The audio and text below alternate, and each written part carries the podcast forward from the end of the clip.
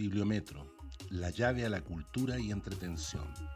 Bibliometro es un programa anexo al Sistema Nacional de Bibliotecas Públicas del Servicio Nacional del Patrimonio Cultural, dependientes del Ministerio de las Culturas, las Artes y el Patrimonio. Hola, mi nombre es Marcelo Saavedra, funcionario de Bibliometro, escritor y guionista.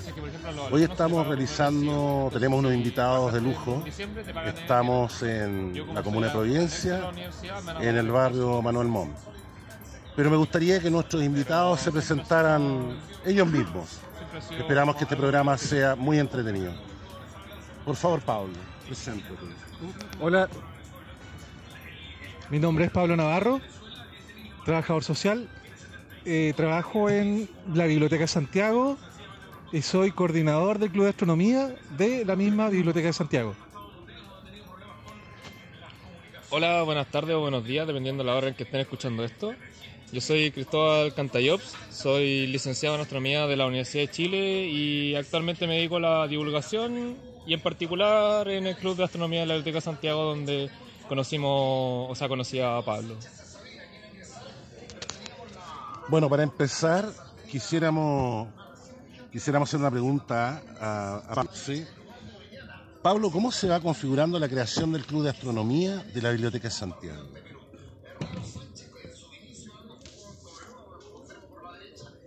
Bueno, la, el Club de Astronomía de la Biblioteca de Santiago comenzó eh, de, de una forma bien modesta.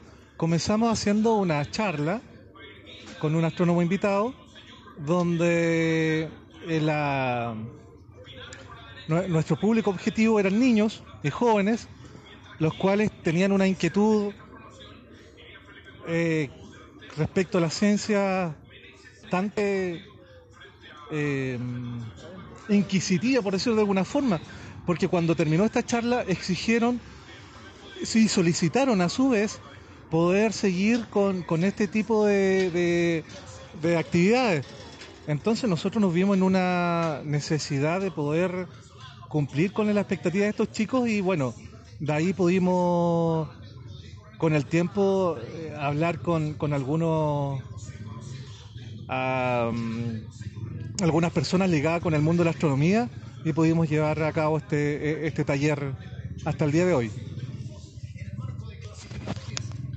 Eh, Cristóbal, eh, ¿nos podrías indicar cómo se gestó la visita del doctor, del astrofísico, el doctor Brian Schmidt, eh, premio Nobel de Física en 2012 en la Biblioteca Santiago? En esa época tú estabas muy inserto en la biblioteca como un participante de ella. ¿Cómo fue la interacción de ustedes con el Club de Astronomía? Bueno, bueno, como tú bien mencionaste, yo en esa época era parte del Club de Astronomía en el sentido de que yo iba a- al club y era parte de, los- de los miembros de, los, de estos jóvenes, niños y jóvenes que nos interesaba un poquito la astronomía. Y ese, ese día yo me acuerdo que era fue tarde, de hecho la charla lo más probable es que habían sido como a las 7, 8 de la noche. Y nada, Brian Smith pareciera que se había levantado re- recién, la charla fue brillante. Eh, ¿cómo se llama? Tenía una- unas ganas de, de poder divulgar y de hecho fue bastante entretenido y después tuvo la, cortesía de que se sacó una foto con nosotros que hasta el día de hoy la ocupamos como bandera publicitaria del Club de Astronomía. Pero fue bastante cercana en verdad la relación con, con Brian, de hecho se, se quedó conversando con nosotros después de la charla que habrá terminado después de una hora, entonces en verdad al tipo quería conversar con la gente, le entretenía que fuera que se hicieran esta divulgación, que niños participaran y fue bastante entretenido para efectos prácticos. Fue. A mí por lo menos me, me gustó y me terminó de convencer por la carrera.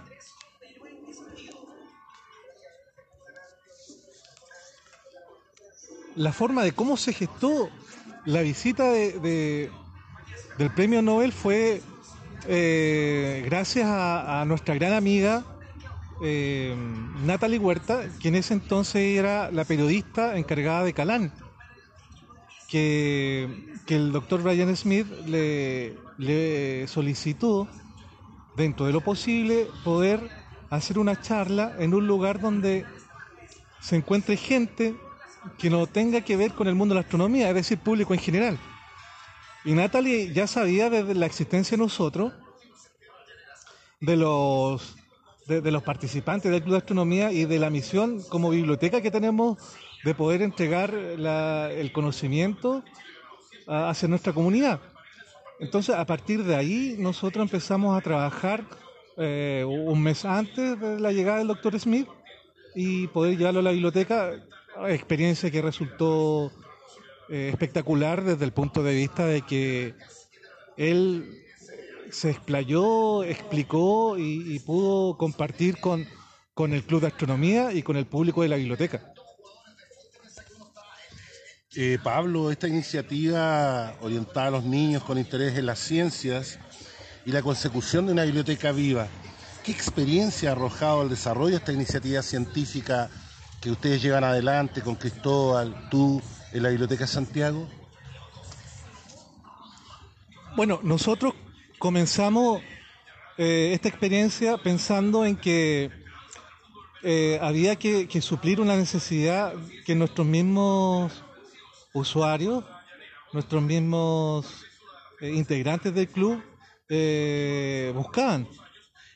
Pero desconocimos en su conjunto las aristas que ésta podía tener. Finalmente, en estos en estos 12 años, gracias Cristóbal, hemos, hemos podido estar orgullosos de cómo ha resultado esta experiencia. Podemos decir que el resultado final en estos 12 años, porque este club continúa, tenemos cuatro astrónomos titulados, tenemos eh, una astrónoma que está haciendo carrera en su posgrado, sacando un doctorado, y tenemos otra, otra chica que está sacando una ingeniería en biotecnología. En biotecnología. De hecho, eh, nuestro asesor científico del Club de Astronomía, que es, que un licenciado en astronomía, Cristóbal Cantayops, eh, se empezó a, a formar. Cuando digo formar, por favor, no quiero ser eh, tan pretencioso, pero, pero sus comienzos lo tuvo en el Club de Astronomía. Y hoy día es una persona que, que tiene una eh, algo que decir en difusión a nivel nacional. De hecho, Cristóbal, tú tienes que dar una charla en una universidad, ¿no? Claro, como bien decía Pablo, ahora me toca, eh, de hecho, el jueves 24 de noviembre, por cierto, alcanza a salir, un foro en en la Universidad de Chile, que va a hablar de hecho del tema de viaje espacial. Pero bueno, y ahí creo que estamos con dos profesores más en ese, ese día, César Fuente y Finger, no recuerdo el nombre. Ahí me va a disculpar si es que llega a escuchar esto. Pero volviendo un poquito al, a la pregunta, eh, claro, hay hartas cosas que podemos sacar en limpio en este tiempo. Después de, después de 12 años podemos decir de que el Club de Astronomía ya tiene una relación más o menos estable con la Universidad de Chile en donde han existido instancias en las que, por ejemplo, yo en particularmente he podido realizar cursos de la universidad eh, auspiciados, entre comillas, por el Club de Astronomía y varios, varios chicos más durante todo este tiempo. Además, hemos podido hacer eh, experiencias en el planetario que también nos tienen considerado, ahora con un mismo grupo de divulgación científica con el que trabajo, que es Antucuyén, que también la biblioteca ahora tiene una, una relación. Entonces hay varias cosas que ya se han ido formando en el que cada, cada año se nos agrega un grupo más que le gusta, le gusta divulgar en, en la biblioteca y todo siempre en pos de estos niños y jóvenes que de hecho la idea es que aprendan y tengan una buena experiencia, pero si pueden, si pueden seguir la carrera, mejor todavía, como es el caso de, de estas cuatro personas que mencionaba Pablo. Gracias, Cristóbal. Eh, Cristóbal, Dentro de poco habrá un evento astronómico, como el eclipse, que podrá verse en su totalidad la, en la Araucanía. ¿Nos podrías indicar cómo se está abordando este evento? ¿Cuáles son las iniciativas que se están llevando adelante? Creo que tú estás viajando también para allá, para este evento maravilloso. ¿Nos podrías indicar y también indicar un poquito cómo se va configurando este evento astronómico, ¿no? Bueno, como bien mencionas, ahora el día lunes 14 de diciembre a la una de la tarde va a ocurrir un eclipse total de sol en las regiones de la Araucanía y de los ríos en particular. Bueno, lo primero es hacer un llamado a que si van a ver el eclipse, sea total o parcial, sí o sí tienen que hacerlo con lentes. Y estos lentes deben tener la siguiente certificación para que tengamos un eclipse seguro, que es el primer llamado, que tiene que ser la certificación ISO 12312.2-2015. Ya, así que para el merchandising que puedan encontrar en cualquier lado de lentes, revisen que sea la certificación ISO 12312. Con eso van a poder vivir un eclipse seguro. Ahora, el eclipse total que vamos a vivir, además de que es en una región dominada por nuestro pueblo mapuche, la conmovisión a nivel científico de, este evento es que va a durar aproximadamente 2 minutos 2 y el mínimo de hecho en Temuco es de 30 segundos, así que ahí fíjense muy bien dónde lo van a ver para que lo puedan ver en mayor tiempo posible. Este evento ocurre en verdad cada seis meses, a pesar de que uno no lo crea, pero el problema es que eh, hay veces que este eclipse ocurre en medio del océano, entonces nadie puede estar viéndolo, por lo que no, no es recomendable que lo vayan a ver en medio del océano, a menos que agarren una canoa, pero es cosa suya. Vamos a tener el privilegio de poder ya tener nuestro segundo eclipse consecutivo y cosas que van a poder ver ese día lo primero es, bueno, ver al sol eclipsarse, lo cual es un espectáculo bastante entretenido, si es que no lo pudieron divisar el año pasado en, la región de La Serena. Pero además del eclipse hay varios eventos que uno puede ver y de hecho que son igual de entretenidos. El primero de ellos se llama el Anillo de Diamante, que es un par de segundos antes del eclipse total en la que uno ve los últimos rayos de luz del sol y estos forman eh, generan la forma de, un anillo para efectos prácticos Luego de eso, uno, uno ve el fenómeno de las perlas de Bailey, que acá sí les voy a pedir que tomen su mano, todos los auditores que estén escuchando esto, y ustedes se fijan que esos nudillos no son perfectos, ¿no es cierto? Tiene pequeños montes y pequeños cráteres. Esto mismo ocurre en la Luna. La Luna también tiene cráteres, por tanto, los últimos rayos de luz pasan por entre medio de estos cráteres y ustedes lo van a alcanzar a ver como varias perlas pequeñas, en particular aproximadamente tres o cinco, para que puedan, puedan verlo también eh, ese espectáculo. Ahora, estos dos espectáculos, como son un poquito antes de la totalidad, tiene que ser netamente responsabilidad de ustedes el verlos. Acá van a generar, les va a doler un poquito porque nuevamente les recomiendo que siempre el eclipse se tiene que ver con lentes que estén certificados. Estos fenómenos ocurren un par de segundos, así que el, dolor no hacen tanto, pero la idea es que puedan vivir un eclipse lo más seguro posible y no tengamos problemas de retina después de esto y me estén echando la culpa. Ahora, además también de esto, la gestación que se está realizando es dentro de todos los resguardos sanitarios que, hay que tomar y ahí la autoridad sanitaria es la que da la última palabra. Al menos de mi parte, eh, pretendemos ir con la Fundación Chilena de Astronomía, en el cual en su página web www.fuchas.cl pueden encontrar un informe con 10 lugares idóneos donde ver el eclipse para que no generemos aglomeraciones como el año pasado. Principalmente nos queremos dirigir a la costa Araucanía, ya que es una zona que, por cierto, es hermosa y todo y todo el, el ambiente que se puede generar es bastante lindo. No es turística per se, por tanto, queremos impulsar un poquito estos pequeños pueblos, en particular Nueva Imperial, Teodoro Smith, Carahue, Tolten y Puerto Saavedra, ahí me acordé de los cinco, para que puedan revisarlos. Además, ahí también aparecen los cómo se llama las duraciones, los, mejores lugares y nuevamente van a ver varios astrónomos con los cuales trabajo realizando charlas, todas públicas y de, carácter gratuito y además talleres para niños que pueden consultar con, estas comunas en particular. Eso por lo menos por la gestación de, de esto. Claramente hay muchas otras universidades o instancias que lo están haciendo, pero al menos de parte de las fuchas eso es el plan que, queremos y por el que estamos expectantes a ver si lo podemos lograr o no. Gracias Cristóbal, una explicación bastante interesante lo que, la que tú has hecho. Yo les pido disculpas a nuestros auditores, me parece que hay una contaminación acústica horrible, elegimos mal el lugar, pero la próxima entrevista seguramente va a ser a puerta cerrada. Pablo, eh, ¿cómo, ¿cómo pueden los niños integrarse a la participación en el Club de Astronomía? Y, eso me gustaría que tú pudieras explicarlo, porque seguramente van a haber hijos de algunos escuchas nuestros que van a tener interés de integrarse a esta formidable iniciativa que lleva adelante la Biblioteca de Santiago y ustedes con, Cristóbal y tú, Pablo, han llevado a un puerto formidable. De tal manera, ¿cómo pueden integrarse los niños al Club de Astronomía, Pablo?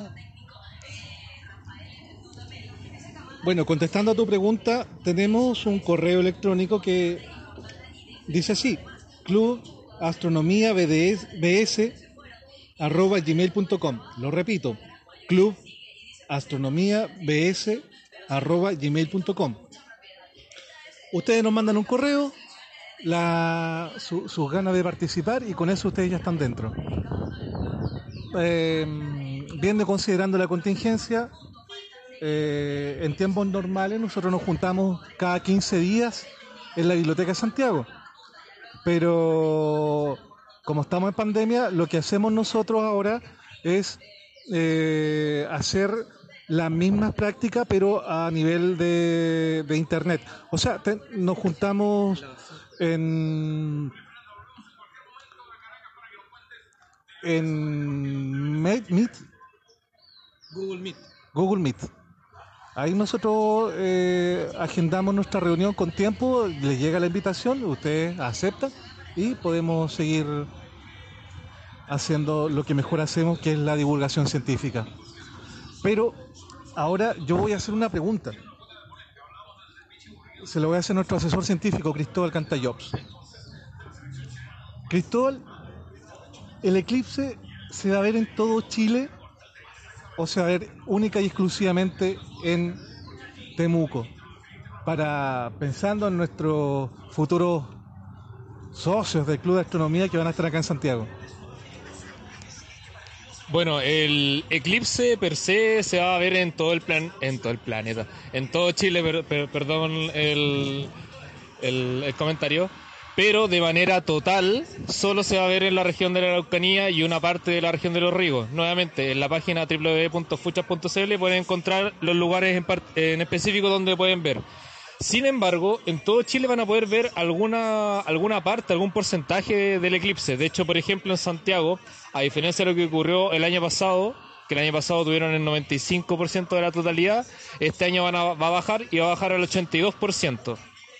Lo cual no deja de ser malo, pero repito, la experiencia de ver un eclipse total es bastante más entretenida que ver solo una, una pequeña parte. Si lo llegasen a ver eh, en Santiago, la forma que va a tomar el sol va a ser como de una media, o sea, no alcanza a ser media luna, pero un, cuarto de luna menguante va a ser muy parecido. Nuevamente, lo tienen que ver con su eclipse con certificación 12312.